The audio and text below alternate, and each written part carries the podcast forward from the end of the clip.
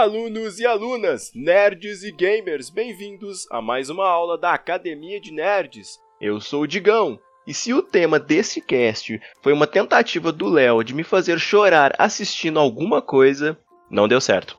Eu sou o Kuro, e seu autômata de automemória está pronto para transferir suas emoções em uma linda carta. Eu sou o Léo, e cartas de amor são escritas não para dar notícias, não para contar, mas para que mãos separadas se toquem ao tocarem a mesma folha de papel. E eu sou o Roxas, e o Digão nunca recebeu uma cartinha de amor na escola. Recebia várias pro seu governo, rapaz. Em compensação, o Instagram dele. Instagram, né, bomba? Sentem nas suas cadeiras, preparem os cadernos e o álcool gel, porque a aula já vai começar. E na aula de hoje, a academia fala do emocionante anime da arma de guerra que virou escritora de cartas, Violet Evergarden. Violeta sempre jardim. Uma das coisas que eu me lembro de quando foi anunciado, né, Violet Evergarden, é o quanto a galera batia tanto na tecla, né, de como que era um anime visualmente bonito, é, os traços eram muito bem trabalhados e não sei o que. Tanto que era sempre a primeira coisa que uma pessoa ia falar quando ia te recomendar sobre esse anime, né? Nossa, o visual é muito bonito, é tudo muito lindo e não sei o que e tal. E mesmo depois de, de, alguns anos, né, dado a estreia, eu não lembro de cabeça quando que foi lançado. Foi em 2018. É, é, ainda se mantém, né, o um negócio muito, muito bonito, talvez até muito à frente das coisas, né? Principalmente os traços. É, eu acho que é, é o cuidado, né, que eles tiveram para fazer, já que não é uma coisa muito grande, então eles podem trabalhar melhor, né? Sem precisar de pressa, principalmente porque eu não sei se passou na TV aberta no Japão, mas se foi só lançamento no Netflix, né? Tipo, não tem por que eles seguirem aquele pa padrão de lançar um episódio por semana. É, então, menino, é, na verdade é o contrário, porque Violet Evergarden eu acho que foi o primeiro e único, ou não sei, né? Não assisti tudo que tem no Netflix, mas é, que passou no simultaneamente, né? Teve transmissão simultânea no Japão e no Netflix. A transmissão na TV, não, a transmissão da TV eu não sabia, eu sabia do Netflix mesmo. Ele, tava, ele saiu um episódio por semana, né? Quando saiu, e também já tinha dublado, o que era bem impressionante, né? Na verdade. Porque a maioria do, dos outros serviços de streaming, quando fazem a transmissão simultânea, só, só legendam, né? É, o Fate Apoca lá foi um, né? Que saiu legendado, depois veio dublado. Foi. Você vê que teve um investimento muito alto por parte do, das empresas para trazer o Violet Evergarden, tipo, tanto lá no Japão quanto pro resto do mundo, né? Porque foi um projeto, de certa forma, até inédito até pra, pra própria Netflix, né? Mas. Só um detalhe, o Digão falou sobre a animação. É, Violet Evergarden é pela Kyoto Animation, né? E esse é um estúdio que ele é muito, muito, muito conhecido no, meio, no meio dos animes por suas animações serem muito bonitas no geral, né? Mesmo as animações, mesmo os animes mais simples costumam ter uma animação bem bonita. Eles têm um traço um pouco mais diferente, né, no geral. É um traço bem característico, né, da KyoAni. KyoAni é da forma com a qual o estúdio é conhecido, né, pelos fãs e tal. E é, uma coisa que eu acho muito legal deles é que a animação deles é toda feita à mão, né? Eles não usam recursos 3D, assim, né? Como a maioria dos estúdios usam em cenários, em algumas movimentações mais fluidas, eles fazem o estilo 3D emulando o 2D. A gente vê isso muito, principalmente em animes de ação. E os animes da KyoAni são todos feitos à mão. E é um estúdio, assim, que já teve né, animes, assim, muito famosos, né? Que é o caso de, por exemplo, Suzumiya Haruhi, né? É, Clannad, e... Canon, Air. Ele, ele fazia é, todos esses então... animes de drama, assim, romance antigamente, quase. É, e agora, é, mais recentemente, aconteceu uma tragédia lá, né? Teve um, um incêndio no estúdio, eles perderam bastante coisa. É, alguns funcionários da Kyoane, alguns animadores da Kyoane chegaram a falecer, né, nesse acidente, nesse atentado, na verdade. E é uma coisa bem triste, mas eles né, estão conseguindo se reerguer com a ajuda da, dos fãs e tal. Fizeram um crowdfunding na internet para ajudar, né? E eles. É interessante que eu acho, acho bem legal da Kyoane é que eles dão cursos de animação, né? Para animar a pessoas que querem fazer é, cursos de anim... querem entrar no mercado de animação, eles dão esses cursos para os animadores. E uma outra diferença da Kyoane para outros estúdios é que eles é, são é um estúdio que é muito famoso, mas é um estúdio pequeno. não é um estúdio que cresceu, né? É, assim, cresceu logicamente em sucesso, mas não em tamanho físico, né? É um estúdio que ainda mantém é, estilos de animação mais antigos, né? E muito bonitos, né? Com uma qualidade muito alta. E outra coisa muito interessante da, da Kyoto Animation também é que eu não sei como é que está hoje em dia, mas eu lembro que até alguns anos atrás é, é um estúdio que ele é muito reconhecido também por isso, porque a, ele tem muito mais mulheres trabalhando no estúdio que a maioria dos outros estúdios. É verdade, então, é verdade. Então, é um estúdio que preza mais essa diversidade também, né? No, no escritório deles, nos, nos estúdios deles de animação. E eu acho bem interessante, porque eles conseguem trazer uma qualidade muito grande, assim, muito superior da maioria dos estúdios. E. É como você falou, infelizmente teve essa tragédia recente que, é, que faleceram alguns, alguns, alguns funcionários né, da empresa, mas o pessoal fez crowdfunding na época, através do mundo inteiro, né? Para ajudar. A Crunchyroll participou e alguns vários outros estúdios grandes também contribuíram para ajudar. E é um dos motivos de, inclusive, o, pro, o filme mesmo que vai realmente continuar a história de Violet Evergarden, porque esse filme que saiu recentemente na Netflix é meio que um side story, né, de certa forma. Mas o próximo filme realmente queria continuar a história. Ele ainda teria uma atrasadinha, né? E acredito que deve sair só no, no, ano que vem, agora, ainda mais agora com as coisas da, com essa crise agora que a gente tá tendo, né? E assim, puxando para esse lado que vocês falaram, só a maior parte, né, serem mulheres, vocês acham que Violet, a história em si, tem uma influência por causa de ser só mulheres? Praticamente na empresa? Então, né? Violet é uma adaptação, né? O anime de Violet Evergarden é uma adaptação de uma light novel. E a autora dessa light novel é uma mulher, né? Então acho que já temos aí meio que uma influência feminina nessa parte, na, na questão da narrativa. Né? Agora eu não sei nesse pessoal que trabalhou, né, em Violet Evergarden, como assim, pessoal da direção e tal, se eram mulheres ou não, não sei dizer. É, talvez tenha tido na hora de escolher o estúdio, né, para poder é, realmente entregar o projeto, realmente parelhar as ideias e tal. Porque como é uma autora e tudo mais, ela pode ter tido preferência nesse caso, mas às vezes também foi apenas coincidência, né? Sim. É, coincidência eu não vou dizer que é, porque como a gente falou, que a Tanemichi é muito conhecida por pegar muitos desses, dessas histórias mais de drama, assim, né? Com slice of life e tal, e muitas vezes com bastante romance também. Então, eu não diria que é totalmente coincidência, porque provavelmente é um projeto que eles já deviam estar de olho, assim, faz um bom tempo, eu imagino conhecendo assim os outros projetos que o estúdio já fez ou já pegou anteriormente, sabe? É, é, engraçado, né? A, os animes da Kyoane, eles são muito dramáticos. É uma coisa assim, é, são umas histórias simples, sei lá, por exemplo, um anime de natação, por exemplo, que é o caso de Free, e você vai ver a história, gente, é muito drama, é muito assim, é, os personagens sentem muito, sabe? Então tem muito essa questão da emoção. E eu acho que eles conseguem é, traduzir isso bem na questão da animação, assim, porque quando você vai tratar de emoções, você tem que ter expressões. E isso eles fazem com maestria. Então, e, e, se tratando nisso de um anime que é para falar de expressões, de sentimentos e tal, o tema, literalmente é, são sentimentos por cartas. Vocês acham que poderia ter sido um tiro no pé gigantesco? Porque assim, a gente vive uma geração que é totalmente o contrário a cartas, né? Praticamente hoje quem utiliza correio, essas coisas, é, utiliza para outra só para correspondência mesmo, para entregar, porque pediu alguma coisa online ou está enviando alguma coisa, mas cartas mesmo. Hoje em dia é mais difícil, né? Acontece, mas é muito mais raro, com tanta tecnologia. Vocês acreditam que foi uma tentativa, talvez até de uma crítica a isso? Ou vocês acham que foi literalmente uma tentativa de fazer algo diferente?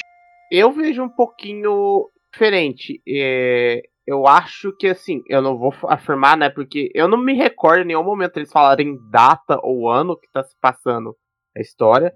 Mas eu vejo como se fosse um universo diferente do nosso que se, se desenvolveu mais lento, né? Tipo, a tecnologia foi para frente em alguns pontos, em outros não. Então, as cartas é a única ligação que o mundo tem, sabe?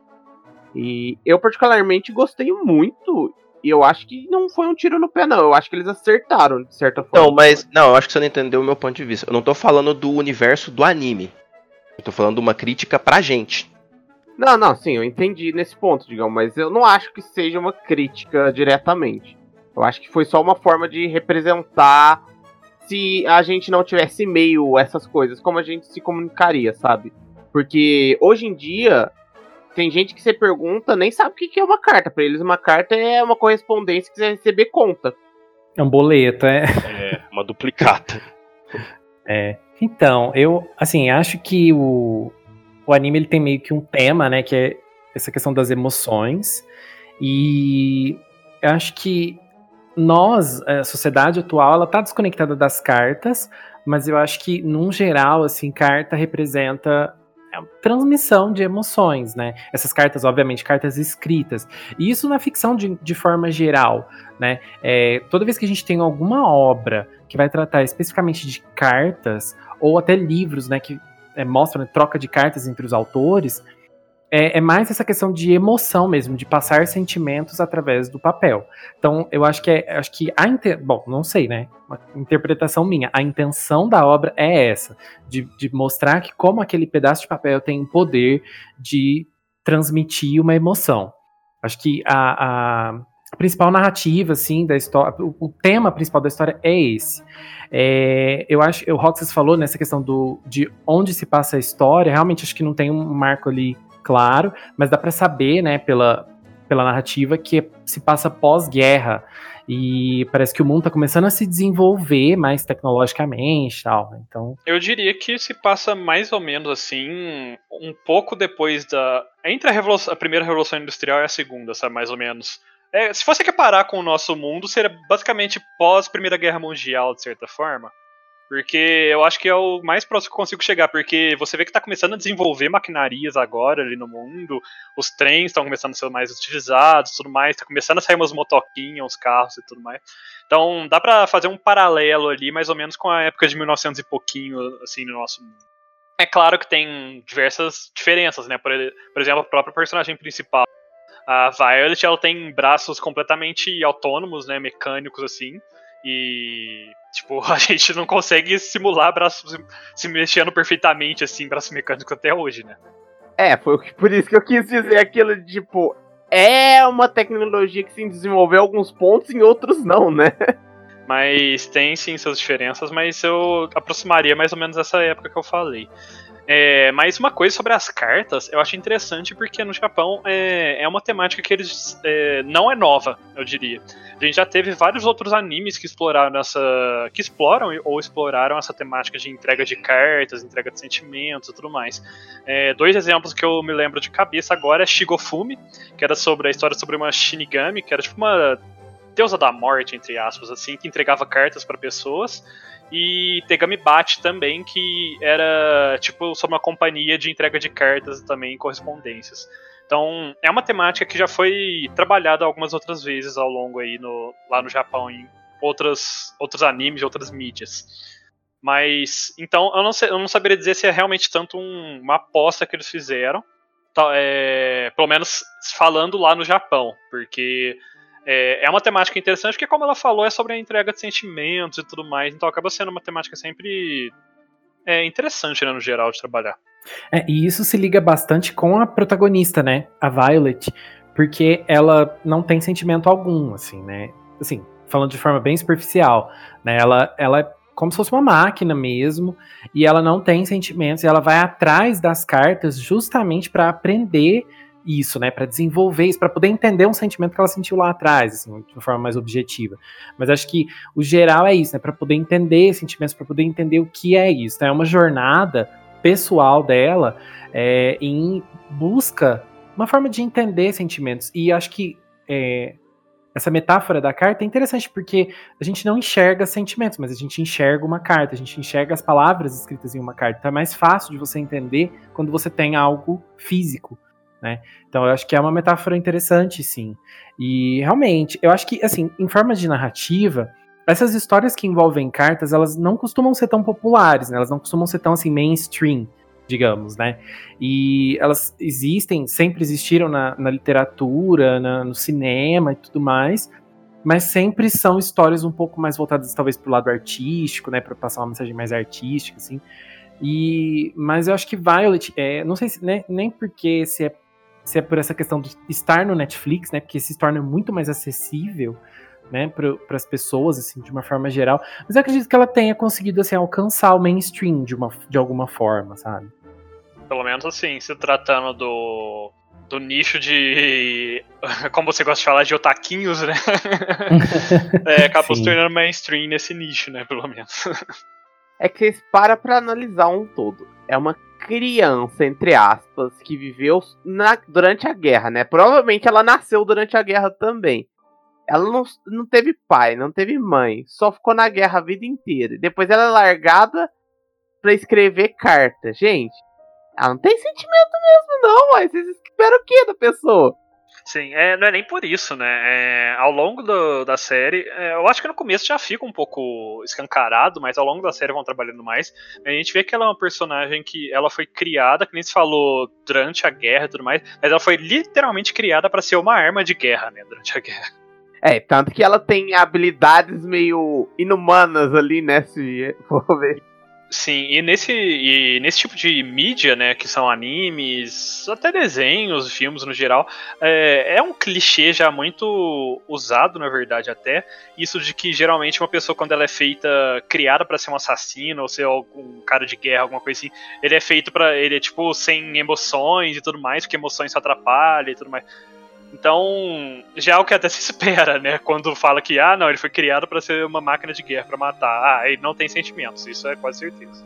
É, não só no, nos animes, né? Acho que em tudo. Você pega jogos, tem muitos personagens nesse nível, estilo Hitman, e nos filmes também, né? Eu lembro que tem um filme que chama Cão de Briga, que é literalmente esse enredo aí.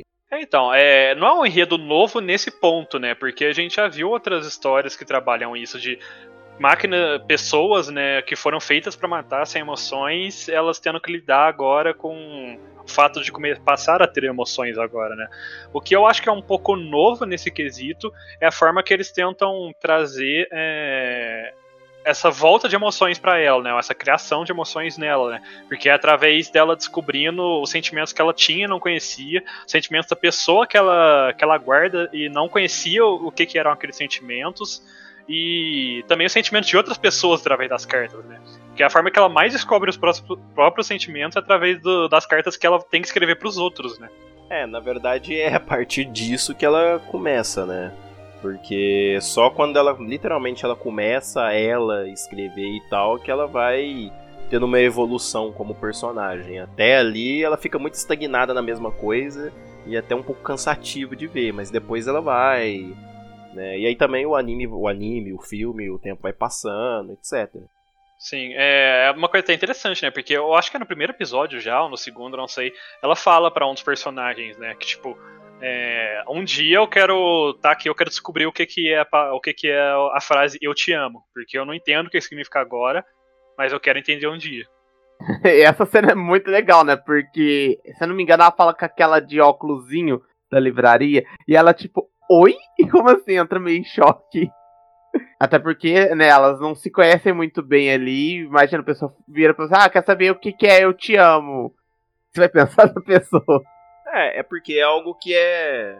É algo que é, é comum, assim, né? No, no seu dia a dia, alguém, tipo, falar eu te amo, etc. Familiar, etc. E alguém, principalmente na idade dela, não saber o que é eu te amo e tal é algo que deixa qualquer pessoa em choque, né? É, ainda mais que a gente vê, é uma coisa que inclusive apontam muito no, na história, é que ela é uma personagem que é muito bela, assim, muito bonita, ela tem até a feição de boneca e tudo mais. Bem aquela coisa de. os termos que eles usam no Japão de bishoujo, né? Que é aquela menina perfeitinha, bem boneca e tudo mais. E, tipo, é de se espantar mesmo. Você vê uma pessoa tão bonita, tão bela quanto aquela, você imagina mais naquela época, com o tanto de pretendentes que ela provavelmente tinha, sabe? O tanto de coisa. É, de, de, sei lá, namoradinhos, coisas que ela provavelmente já teve e tal. Uma pessoa imaginaria. E aí ela vira e pergunta, tipo, ela não sabe nem o que, que é amor, sabe? Não sabe nem o que, que, que significa eu te amo.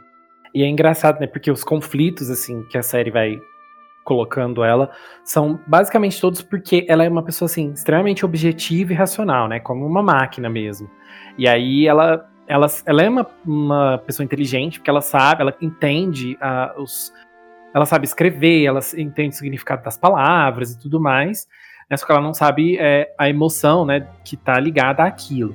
Mas é, é, é eu acho, eu acho é um clichê também, mas eu acho um clichê legal, assim, né? Como se ela fosse um robô que é tu, tudo para ela é muito objetivo, assim. Então ela tem que ter aquela visão objetiva de tudo e não é bem assim que funciona. E aí, ao longo do no, ao passar da história, né, ela vai conhecendo e entendendo isso. Tem hora que eu tenho vontade de dar um tapa na cara dela, que ela fica assim: "Ai, eu tô aqui, eu faço tudo que você me mandar". Aí a pessoa: "Ai, faz isso". Ela vai e faz. Fala: "Não, não é assim". É, é, é interessante isso, porque que nem você falou, Léo, tipo, ela tem literalmente zero de empatia, né? É, ela, ela sabe o significado de tudo, das coisas, mas ela sabe o significado literal, né? Ela não. Sim. Ela não consegue compreender o significado por trás, né? Tipo, é aquele tipo de pessoa que se você, principalmente no começo, mais perto do começo da série, se você falar, ah, vai catar coquinho e tal, a pessoa vai achar que você tá mandando ela ir literalmente lá e pegar coquinhos ali na. né? Tipo, não entende que você tá brincando com uma expressão e tal. É, e o anime ele tem um total de 13 episódios, né? Depois do anime teve um OVA, também. E, por fim, agora a gente teve um filme recentemente. E uma das coisas né, que fez a gente escolher esse tema é porque eles, é, esse anime está disponível na Netflix. Então é um anime de fácil acesso, né? Acho que é, boa parte das pessoas que ouvem assim, podcast em geral tem acesso à Netflix. Então, se você não viu Violet, vai lá, tem lá, tá tudo disponível, anime bonitinho, completo, até então, né? Porque a gente tem mais coisas para sair de Violet. E é, é isso, né? A gente escolheu justamente pensando nessa, nessa questão, na facilidade de acesso a esse anime. E também, ele inclusive ganhou, né, no Anime Awards. Ele ganhou algumas categorias do Anime Awards do, da Crunchyroll. E eu, eu acho engraçado. Eu acho engraçado isso porque a Crunchyroll, né, ela faz, ela cria, né, o Anime Awards e às vezes tem uns animes que não são da Crunchyroll e ganham, que é o caso, né, da, do Violet Evergarden. Acho bem Sim. interessante. ah, querendo ou não, né, acaba acontecendo porque a gente acaba tendo gemas exatamente como Violet, que é o caso de Violet, que, que surpreendem muito o público no geral e acabam ganhando. É, ainda mais que, por exemplo, Violet, eu acho que é um título que quando foi anunciado pela Kyoto Animation, provavelmente deve ter tido uma pequena guerra aí pra, pra quem ia ter os direitos de exibir no resto do, do mundo, né? Porque Kyoto Animation como a gente já falou, é um estúdio muito conhecido. Apesar de ser um estúdio não tão grande, né, assim, falando em termos de estruturalmente, né, fisicamente, ele é um estúdio muito conhecido ao redor do mundo inteiro. Eu acho que se você pedir, pergunta pra maioria das pessoas que assistem muito animes, tipo, a maioria, quase todo mundo vai conhecer que é o Animation, e a maioria vai citar ele como um dos três maiores, assim, na cabeça deles, sabe, de cabeça. É, com certeza. Eu lembro do primeiro trailer de Violet que saiu na época. Gente, eu fiquei encantado por aquele trailer. Falei, meu Deus, a hora que esse anime sair, vai ser aquela loucura.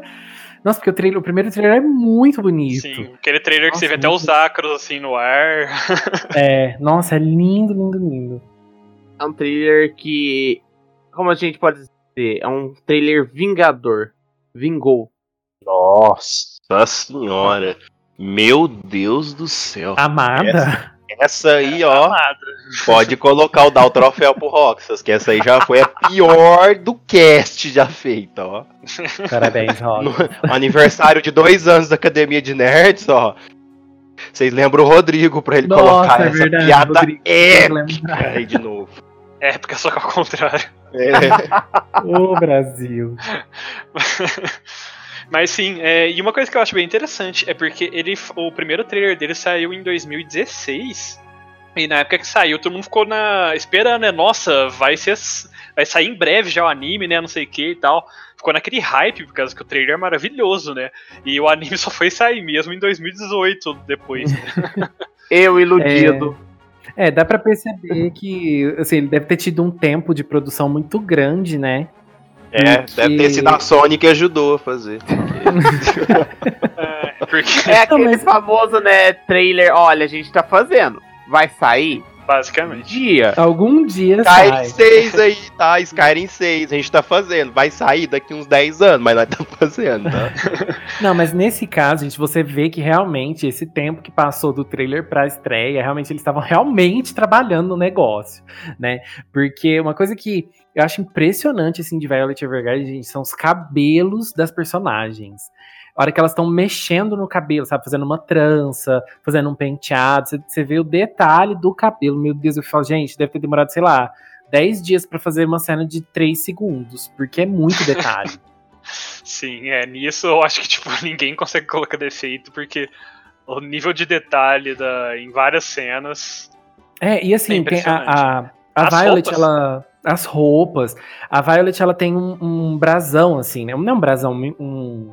Acho que É uma aquilo chama- joia. Tipo, É uma joia. É um broche, né? É um broche, né? E aquilo brilha, gente, de um jeito assim, ó, que eu nunca vi, sabe? Brilhar num anime. Ele faz um, um movimento assim. Dá voltinha, dá... você fica voltinha. olhando o muito. reflexo, É, é. parece o que você tá assistindo Doutor Estranho lá, é, com uma coisa psicodélica. É uma das quase. joias, é.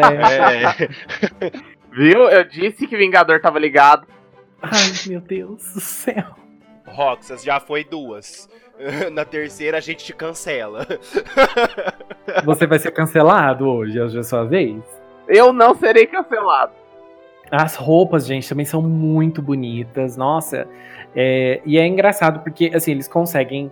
É, você vê assim, a diferença de classe dos personagens pelas roupas que eles usam, sabe? Essa parte do figurino assim, é muito bem construída também, eu acho. Porque você consegue enxergar, né? Ah, aquele personagem é da nobreza. Ah, aquele personagem é uma pessoa mais pobre e tal. E assim, é tudo muito detalhado, muito bem feito. Eu acho que não só isso, né? Todo o combo, porque você, quando você vai olhar, por exemplo, as áreas mais verdes, né? é, dependendo de onde é, você é como se você entrasse num lugar vivo, assim, sabe? Aquele verde, o vento mexendo com, a- com as árvores, assim e tal, as folhas voando, é algo muito detalhado. E quando vai pra uma zona bem mais pobre, é, ele te dá aquele aspecto de sujeira, os becos são bem é, sujos mesmos. Então, é, as tonalidades de lugares, elas, eles meio que brincam com isso pra mostrar a diferença de dinheiro e tal. E além de tudo isso, visualmente falando, eu acho que é uma das melhores trilhas sonoras, assim, disparado, né?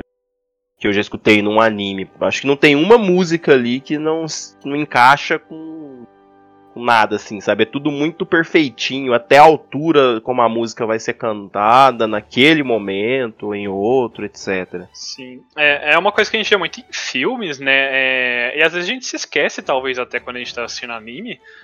Ainda mais animes de ação, que o foco tá na ação, né? Muitas vezes. Então só um rock pesado, uma música mais agitada já basta. É, mas é, é uma coisa muito importante a música de fundo, né? Principalmente em animações mais paradas, que nem Vi- Violet Evergarden, que são uma história mais de drama, mais parada, assim, sabe? Não tem uma, muita ação ali na hora, não tem muito barulho, então é uma coisa que você vai prestar mais atenção, querendo ou não, a trilha sonora no fundo. Então, tipo, é algo que tem que ser muito mais pensado e trabalhado do que o normal. E a gente é muito em filmes, assim, muitos estúdios, né, falando, diretores, muitas vezes falam que às vezes, muitas vezes a gente nem imagina o quanto eles colocam de, de esforço e pensamento para escolher uma música de fundo, né? Porque às vezes eles ficam, olha, é, presta atenção nessa, nessa parte aqui do filme, ó. A gente escolheu essa música porque é, aqui precisa de um momento mais calmo, mas você vai vendo que a música vai ficando mais agitada, porque as emoções do personagem vai ficando mais agitadas e tudo mais. Então é esse tipo de detalhe que, assim, dá a sensação de que tiveram atenção quando escolheram as trilhas.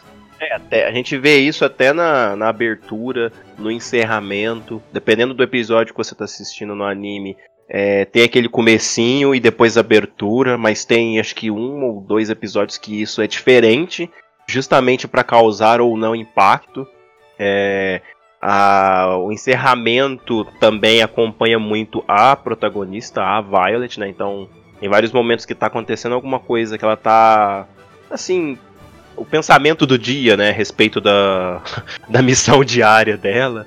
E aí ela vai relembrando e vai tocando a música. Então, assim, eu gostei muito do- da trilha sonora. É, eu sou uma pessoa que gosta muito de música, então quando tem esse, esse casamento perfeito, assim, eu acho muito importante. Eu dou mais bola pra trilha sonora do que o visual, por exemplo, sabe?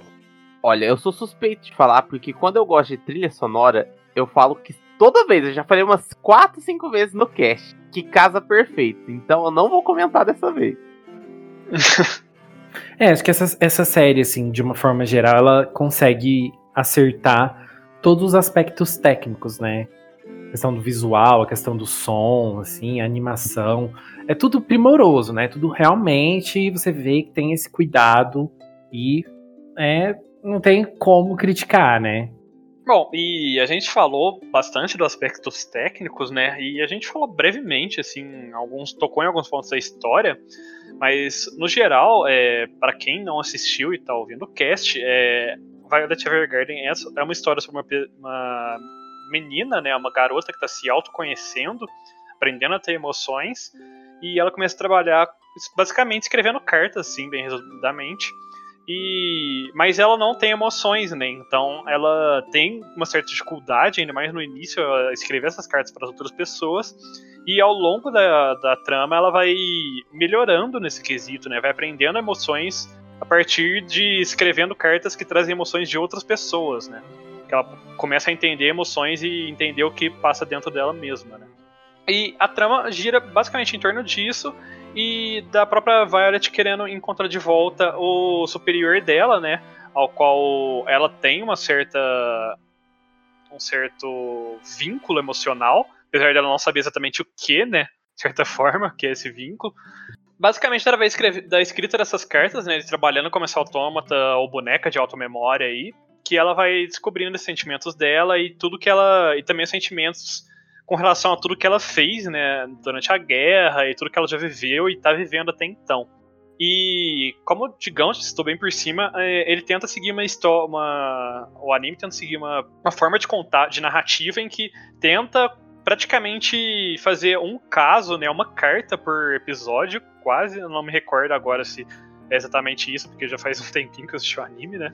Digão que tá mais fresco aí na isso memória, mesmo, pode É isso mesmo. É. Cada episódio é, ela vai literalmente escrever uma carta. Óbvio que depois que ela vira uma autômata mesmo. E aí cada episódio ela vai escrever uma carta para algum personagem. Então ela vai viajando pelos lugares assim, vai conhecer a pessoa X. E cada pessoa que vai pedir para ela escrever essa carta tem uma história diferente, quer passar um sentimento diferente pra carta, enfim. Cada um tem a sua própria historinha, assim, sabe? Algumas que são bem legais de ver, sabe? Tem um caso de, de uma mulher que acho que é a melhor história. Tem outras histórias que são bem, sei lá, mas no geral é isso. Então, eu acho que esse é, é, a maior fraqueza do anime. Ele depende muito, né, dessas histórias que ele vai contar, dessas pessoas aleatórias que a gente vai conhecendo, né, ao longo da série. E é, flutua muito. Tem umas histórias que são muito legais, tem umas histórias que são muito fracas. E o ritmo, acho que o ritmo fica um pouco balançado aí, né? Não, não, tem a história não flui muito bem por causa disso. tem uns episódios que vão, tem outros que não. Assim, tem outros episódios que são tristes de assistir. Né, nessa questão da narrativa, eu acho. É, não é segredo para ninguém, né, que acompanha aqui, que normalmente eu não sou o tipo de pessoa que assiste esse tema, esse nicho assim de anime. Mas eu gosto de alguns animes que são mais pro lado de história, etc. Por exemplo, eu acho Your Name sensacional. Só que o, grande problema para mim assistindo Violet é que é o sistema do vilão do dia de série de super-herói. Só que é jogado nessa sketch, entendeu? Porque, por exemplo, Your Name tem uma história maior para acontecer e resolver, para você ir chegando naquele momento do, do plot, digamos assim. E como o Violet, cada episódio é uma historinha diferente, vários, para mim, né? Várias historinhas ali se resolvem ou, ou mexe assim, uma forma muito rápida, muito simples. E aí, pelo menos na minha concepção, o sentimento que eles ficam pregando tanto de pôr na carta e tal, eu fico tipo, ah, colou tanto não. Tem um, alguns episódios que para mim funcionaram melhor sabe? Tem um episódio específico, não posso falar porquê, né? Mas tem uma mulher com a filhinha dela e tal. Que é para mim o melhor episódio ali que funciona e que você consegue entender e etc. Tem toda uma explicação. E os outros eu não acho que tem, assim. É, não é esse cuidado, esse carinho, mas não tem essa. Não chega no clímax, assim, entendeu? É que eu vou discordar um pouquinho, porque eu acho que é mais é porque não é o tipo de conteúdo que você costuma consumir ou gosta tanto. Porque esse tipo de mídia é, não é novo de história do dia, assim, de certa forma, né? Até porque muita série faz isso. E eu acho que é o tipo de mídia perfeita para mostrar exatamente uh, o tipo de coisa que a conta que a gente falou, né? Que é, é, como cartas trazem sentimentos. Porque eu não consigo ver ele tendo uma única história sobre. ao longo de uma temporada inteira falando sobre cartas trazerem sentimentos, sabe? Então, eu acho que precisaria ter um, só te cortando agora, mas eu não acho que precisaria ter uma história inteira para temporada, mas eu acho que talvez se cada história fosse em dois episódios para desenvolver um pouquinho mais, talvez tivesse me agradado mais, sabe? Mais ou menos isso assim o ponto. Eu acho que várias histórias ali é muito corrido. É, eu acho que eu vejo um pouquinho diferente de vocês. Eu vejo que é uma mistura de marketing com ele a autora como a gente sabe que é uma novel, né, originalmente, ela quer agradar vários tipos de públicos diferentes. Então ela não vai conseguir agradar todos os públicos em um tipo de carta só, uma historinha só. Então ela cria essas histórias para, claro, alongar a novel, né, para vender mais, né, ter um conteúdo maior para ler, mas também para agradar vários públicos. Então, o meu problema é que assim, a narrativa ela fica muito dependente dessas histórias secundárias. O episódio funciona se a história secundária é boa. Se a história secundária não é boa, o episódio não funciona. E assim, é, eu também tenho, assim como o Digão, meu, meu episódio favorito também é o mesmo, da mãe que tem uma filhinha. Eu sou apaixonado por esse episódio. Acho esse episódio assim incrível. Realmente, eu acho que é o que Violet Evergarden, assim, é o lado mais positivo, assim, da narrativa de Violet Evergarden. Você conseguir contar uma história emocionante, você conseguir se envolver com aqueles personagens que estão ali em segundo plano, naquele, quer dizer, em primeiro plano, mas só naquele episódio, né? É, é essa questão de ser episódico é normal para várias mídias e é uma forma de contar a história que eu particularmente gosto também, principalmente porque os animes de garotas mágicas na maioria das vezes são assim. Mas o meu problema com Violet é esse, porque funciona em alguns episódios, não funciona em outros, porque as narrativas da maioria desses não são boas. Agora, é, uma outra que eu gostei muito também é o filme. Eu gostei muito da história do filme. Eu consegui, eu demorou, mas eu consegui me conectar muito com as duas personagens, assim, né? Tem, é, o filme é meio que dividido em duas partes. Dois né? segmentos. Isso. E as duas histórias, eu consegui me conectar muito bem com elas. Eu achei ótimas, assim. Muito boas. Bom, vou aproveitar que vocês estão puxando as histórias favoritas, né? A minha história favorita de Violet é do OVA. Porque eu acho que o OVA mostrou tudo que a Violet queria transmitir em 30 minutos. Eu acho que a, se fosse um, um, filme só, Violet seria bem mais representado. Mas, claro, teriam que ter algumas cartas, historinhas à parte, mas contadas de forma mais rápida para chegar no ponto que o OVA chegou. Bom, já puxando o gancho, é, eu também gostei muito desse episódio do, da menina com a filha no anime. E o OVA eu também gostei bastante na história como todo. Mas eu também gostei muito. Eu não vou me recordar qual episódio exatamente que agora. Eu acho que é um dos últimos 10, 11, não vou me recordar o número exato. Em que é mais sobre a Violet descobrindo um pouco mais dos próprios sentimentos. É uma cena que ela tá no trem, eu acho que eu achei que também ficou bem pesado assim a cena deu para sentir bastante as angústias assim do personagem mas eu vou discordar um pouquinho sobre a narrativa. É, realmente, eu, eu concordo que, ela, que a narrativa flutua no quão bom é em alguns pontos, mas eu discordo que é um pouco que seja realmente porque a narrativa seja ruim em alguns episódios. É porque, é, como o Rocas falou, é o tipo de narrativa que ela tenta trazer para você, tipo, tenta trazer histórias para você, contar histórias para você em cada episódio. E, obviamente, vão ter episódios que vão ressonar mais com uma pessoa e menos com, com outras. Então, eu acho que é completamente normal é, nesse tipo de, de, de, narrativa você ter episódios que você gosta mais, muito mais, e outros episódios que você acha meio chato e, e sei lá, não pegou muito com você, sabe?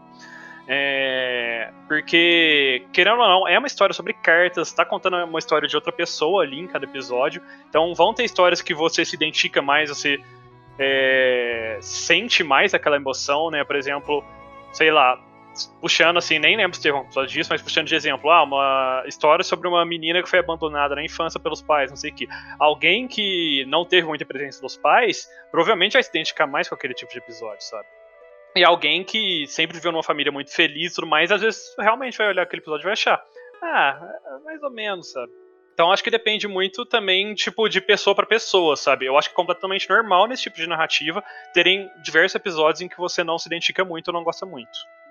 Que ele é o tipo de anime que é muito 8 ou 80 e não tem jeito dele não ser assim, sabe? Ou você vai gostar muito, ou você não vai gostar. É mais ou menos assim. É muito difícil de você ficar muito ali em cima do muro ou muito no meio. Porque eu acho que até é a proposta do anime, sabe? E isso acontece no planeta inteiro, com todas as coisas que você puder imaginar, né? Então, é a mesma coisa que você comprar uma camiseta amarela. Tá? Se você der uma camiseta amarela pro Léo, o Léo vai adorar, vai usar sempre e tal. Vai virar a Power Ranger amarela do, da Academia de Nerds. E talvez o Roxas prefira uma camiseta verde, sei lá. Talvez a amarela não seja tão Verde não fez agradável. só pra tocar ele. falta. Tan, tan, tan, tararã. Ah, e se você quiser me dar uma camiseta, me dá uma camiseta rosa, uma camiseta verde, roxa, porque a amarela não combina com a minha, minha pele. Ah, eu não preciso nem falar que cor de camiseta que você pode me dar de presente, né, Léo? Ah, é só uma, né? Se eu te der qualquer cor, você vai lá na loja trocar e pegar a cor que você quer. Você só- o seu o armário do Digão é igual ao armário da Mônica. Você abre, Mentira. tem camiseta Mentira, tem outra cor também. Preto. Que é a, vermelha, que é a preto. camiseta do baixo. O, ar- o- o Digão é o filho da Mônica com o Johnny Bravo. Boa. Olha, o Roxas acertou na piada, gente. Meu Deus do céu. Roxas, pra- arrasou. Pra te redimir da outra, né? Tem que acertar uma. É, eu tinha que vingar a outra piada, né? Boa. Não, ele, ele encanou com a piada de vingar. É, ele acha que ela foi engraçada de alguma forma. né? É. Ele é que ele acha que uma hora ela vai vingar. Ai, Brasil. Perdoai. Mas voltando ao foco. é, no final do dia, a gente vê que a história ela não foi acabada, né? Não foi finalizada ainda no anime. E a gente vai ter um filme que vai dar sequência na história. É, eu não me recordo de terem soltado uma sinopse ainda do, do filme. Então não sei se vai já finalizar finalmente a história por aí. Porque eu sei que a, a novel, pelo menos, ela já foi finalizada, né? É, antes, saiu, antes mesmo saiu o anime, né? A novel ela tem dois volumes só, é curtinha até. E foi finalizada em 2016 e o anime só passou em 2018. É, dá pra ter esses animes assim que adaptam novels, né? Dá pra ter uma liberdade poética um pouquinho maior, estender uma parte, fazer umas side stories ali. Às vezes até com a ajuda dos autores mesmo, né? Uhum. E Sim. expandir aquele universo um pouco, porque é, quando dá certo, né? Vamos aproveitar o hype. Eu acho que é o mesmo caso de Bleach, né? Que o, o autor ajuda na criação dos fillers, né? Nossa, amore. Que exemplo que você foi dar, né? que exemplo bosta. Olha! Assim, a gente entendeu a mensagem que você quis passar, mas que exemplo. Olha, Ah, olha, Bleach vai voltar, hein? O anime vai voltar. Tem filler de Bleach que é melhor do que a própria história do anime. Só isso que eu digo. Sim, não, isso eu concordo. A gente é obrigado a Também, concordar. né, tem uns momentos em Bleach que vamos considerar, né? Depois de Aizen ali é só ladeira É abaixo. ladeira e abaixo. antes tem uns momentinhos assim. Inclusive, um dos fillers, que é aqueles bonequinhos lá, acabou ficando depois, né? Nossa, é verdade, gente. Olha De você tanto sucesso que fez. Então, tinham bastante fillers interessantes, mas eu tenho trauma daquele filler que eles começam a contar as histórias de cada espada, porque tava no meio do arco, e aí de repente o próximo episódio começou. Mas vamos parar por aqui e vamos contar uma outra história. Nossa, eu detesto. Deve ser difícil mesmo, né? Tá no meio do arco, aparece uma espada, tipo o quê? Ô, Brasil! Mas, gente, ô, Brasil. Vamos falar de Violet Evergarden. Bleach fica pro cast de Bleach, que com certeza vai ter. Vocês prepara, viu? Prepara, porque vai ter. Vai ser, vai ser pra falar bem? Será? Será? Temos. é, pode ser que sim. Mas ai. tem chance de ser, não? Tem, né? Vamos ver, né? Mas, enfim, voltando novamente, é, Violet, agora que eu tô me recordando, o, o, a autora, né, ela escreveu depois mais um volume, eu acho, depois que saiu durante o anime, ela começou a escrever mais um volume, e se eu não estou enganado, ela também tem planos para lançar um agora esse ano, ou ano que vem também, um outro volume. Que é meio que pós-história, assim, sabe? Essa daí pegou gosto mesmo pela história dela, né? É que provavelmente foi, fez muito sucesso. É, então, fez muito sucesso, então acabou É, não, não, mais, não acho né? que ela esteja errada, muito pelo contrário. Tem que vender o pãozinho. Mas assim, e tirando a Violet, é, vocês têm algum outro personagem que vocês gostam bastante? Olha, eu vou ser bem sincero. Tem alguns personagens legais, assim, tipo a mocinha da livraria, que eu já falei, o amigo dela lá. Eu, eu sou péssimo com nomes, então não vou falar nomes. mas eu não consegui me apegar a nenhum personagem. A Violet parece que a história gira tanto em torno dela que o resto fica tão apagado, sabe? Pra mim, eles aparecem, mas podia ser qualquer pessoa ali no lugar, claro, né? Que tivesse uma influência. Mas os personagens não me marcaram. É, eu tenho ma- mais ou menos a mesma impressão do Roxas, assim. É, se eu fosse pra falar um personagem, assim, nossa, pra escolher um, eu escolheria a Taylor, do filme, que eu achei muito bonitinha. Muito legalzinho, assim, o jeito que a história dela se desenrola. Sim, Mas, só porque né, tem nome de, de cantor, Também, né? também. Taylor Swift, eu te amo. Mas. E, e só porque ela tá fresca na memória também, né, gente? Vamos falar a verdade, porque o resto dos personagens eu esqueci tudo.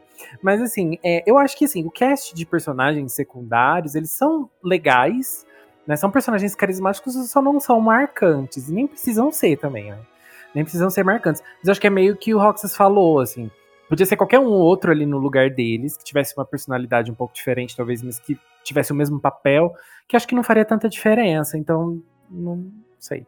O problema é que eu não lembro nomes desse Ah, personagem. também não. E olha que esses são nomes mais ocidentais, hein? É no verdade. geral. Mas é, nesse ponto eu concordo. É porque é o tipo de história que o foco tá na própria personagem e na transmissão de sentimentos em si, né? Das cartas ali, de outros personagens, que é, você não se apega muito aos outros personagens, tirando a, a Violet, né? No geral. Eu acho que outro que eu gosto é o. Realmente lembrar de nomes agora tá difícil. Mas é o que a o dono ali da companhia, né? Ele também é bem legal, assim, porque ele tem bem essa, essa pinta de. Ele, ele enche um pouco o saco da Violet, né? Brinca com ela, com os outros personagens, mas ele ainda é bem meio paizão, assim, de certa forma, porque, tipo, no final do dia ele ainda tá sempre ajudando as meninas ali, tá todo, a Violet principalmente, tá sempre ajudando eles no geral. Eu gosto do carteiro. Ele até teve um destaque no, no filme, né? E ele até teve uma mudança, assim. Né, Eu não sei se é uma mudança de personalidade, mas eu meio- a gente meio que conheceu um pouquinho dele, assim, no. É aquele famoso personagem a la Vegeta, né? É. Só tem cara de mal e tal, mas de repente ele acaba soltando alguma coisa fofa, assim, você fala, ah, sempre desconfiei. Gente, mas, ó. achei- mas eu não lembro o vamos nome falar. dele. Vamos falar. O salto que ele tava usando no filme. Ele usa no anime Amada. também. Ele, Ele usa usa no no anime, anime? também, Não Léo, lembro, Você não gente. notou. Não lembro. É porque assim, eu assisti faz tempo, né? Mas a hora que eu tava vendo o filme, eu falei, gente, que divo, meu Deus. tá- Muito, muito fashion, assim. Imagina, olha, ele vai entregar a carta de salto, gente, ó. Tá de parabéns. dia Muito inteiro. corajoso, se for Ele parar tá dando dia. Inteiro no, com aquele salto, eu Com fico, aquele salto. A coxa dele deve ser durinha. Ah, não vamos entrar em detalhe. E aquilo parece ser como se fosse parte do uniforme da, da empresa, porque eu reparei que reparei mais no filme isso. Tá praticamente todo mundo ali com aquele mesmo, aquele mesmo tipo de bota e não sei se aquilo é uma bota, sei lá, o que eles viram que é aquilo. Não, não É consigo. Só, porque- sei, só sei que tem um salto. Eu não, eu não sei se é uma coisa padrão ali do anime ou da empresa, né? No caso do- ali do anime. Mas eu não me recordo de ter nenhum outro homem além dele trabalhando. Tem, tem. Tem até aquele velho que já... são- Ah, é, é, tem o é. senhor, tem o senhorzinho, sim, lembrei, É tem o que, é, senhor é velhinho. que as autômatas, se eu não me engano, eu não lembro de ter visto nenhum homem. Mas as, os carteiros tem vários homens ali no meio também, tanto que tem aquele senhorzinho que já tá, já tá pra aposentar, né, na história. Aposentou e voltou.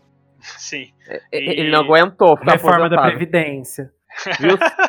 Você, que é um senhor de idade igual o Léo, fique em casa e não volte a trabalhar, por favor. É, não faça que nem o senhorzinho do anime, porque. Aquilo lá é uma outra história, não tem coronga lá. Mas. Tem sim outros personagens masculinos.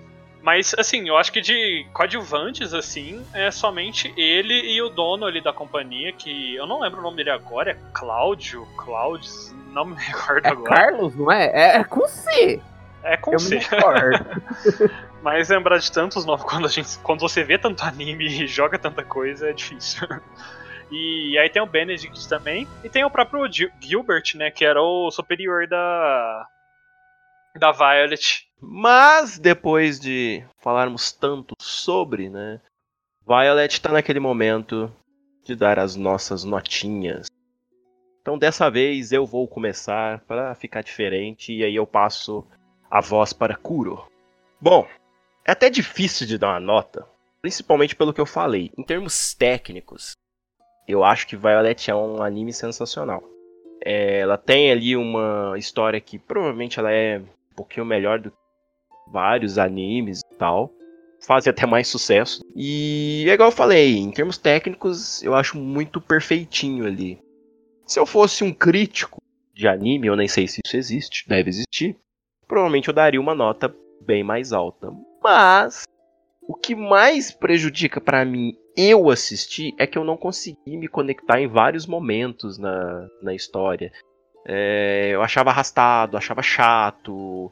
E sinceramente eu não achei nada agradável de- assistir o anime e o filme. Então eu- eu fico muito. É muito complicado pra mim dar uma nota alta porque literalmente não foi algo que eu gostei. Então, como a nota é sobre principalmente do meu gosto, né? O que eu achei, eu acho que eu tenho que dar uma nota que esteja de acordo com isso, né? E como eu disse, Violet é um anime que, pelo menos na minha concepção, é muito 8 ou 80. No meu caso, não foi 80. Por isso eu dou nota 50. Nossa, já achei que ia vir um 8. Falei, o quê? Bom, vamos lá. Como você já falou, em termos técnicos, é um anime muito bom que entrega perfeitamente. Eu acho que é praticamente o ápice de animação que a gente tem falando em termos de anime, né? Não, eu tô excluindo filmes, porque filmes geralmente têm um budget bem maior, 10 vezes maior. Termos de animação de anime em si, episódicos, é o ápice de animação que a gente tem praticamente hoje em dia. Claro, deixando um pouco de lado estúdios como o Table, né? É... Em questão de história, eu acho que é uma história que a personagem ela se desenvolve muito bem ao longo da história e continua se desenvolvendo. Eu acho que conseguem mostrar bem claro o desenvolvimento dela em diversos episódios que puxam um pouco a trama mais pra personagem, deixa um pouquinho de lado as cartas. E eu acho que eu sempre gostei muito desse tipo de. Eu tô com o Léo, sempre gostei muito desse tipo de história que vai contando várias outras historinhas, várias outras slice of life ao longo do, do da animação. E al- várias cartas, assim, vários episódios é, ressonaram bastante comigo. E no geral é um anime que eu gostei bastante. Pra mim, não me recordo agora tudo que saiu em 2018, mas é, eu tenho certeza que foi pelo menos o top 3 assim, de, de anime pra mim naquele ano. E minha nota pra Violet Evergarden vai ser 95. Bom, eu acho. Bom, já falaram demais, né, de aspectos técnicos, então não vou me repetir. É, o meu único problema com a- o anime de Violet Evergarden é a narrativa, assim, que acho que flutua muito. Não, momentos assim que não não deu pra mim. E a minha nota pro anime é 70 e pro filme é 80. Então eu ficar- vou ficar no meio termo, vou dar nota 75. Bom, chegou a minha vez de falar. E falando de termos técnicos, mentira, não vou falar de termos técnicos, porque eu não podia perder a piada. Mas eu vou falar sim de uma coisa que a gente não comentou muito nesse cast. Eu não sei se os meninos assistiram. É, eu assisti o anime todo dublado. Vi depois alguns episódios a versão original. E a dublagem desse anime, eu acho que foi o que mais me cativou. As vozes, os. Sabe? As características dos personagens foram muito bem juntinhas, sabe? É, é aquela coisa que amarra se eu ouvir a voz dessa dubladora hoje em alguma obra, algum filme, que seja, eu vou lembrar, nossa, é a, a voz da Violet. Então eu acho que isso foi o que uma das coisas que mais me pegou com o anime. E assim, história, eu particularmente gosto muito desse tipo de história. Não é o tipo de anime que eu escolheria a, a cegas para assistir, mas como eu vi o trailer e o trailer já tinha me cativado, então eu gostei bastante. E o filme para mim foi um pouquinho mais fraco que a série, mas não foi ao ponto de ser ruim. Mas para mim o que, como eu já disse, né, no cast, a melhor história é a do OVA. Mas se for juntar tudo, né, a gente tem que dar uma nota aqui para tudo junto. Eu vou dar uma nota de 90. E com isso, a nota da Academia de Nerds para Violet Evergarden é 77,5. Dessa vez eu que cheguei mais perto da nota final. Dessa vez você chegou bem mais próximo, olha só. Tá feliz, Léo? Ó, oh, tô tão feliz. Então aproveita que você tá tão feliz assim, saltitando. E passa o dever de casa, porque semana passada você Foi um faltou, desastre. Você faltou Gente, parem de passar vergonha. É, foi tipo Mineta passando a, as informações pra sala.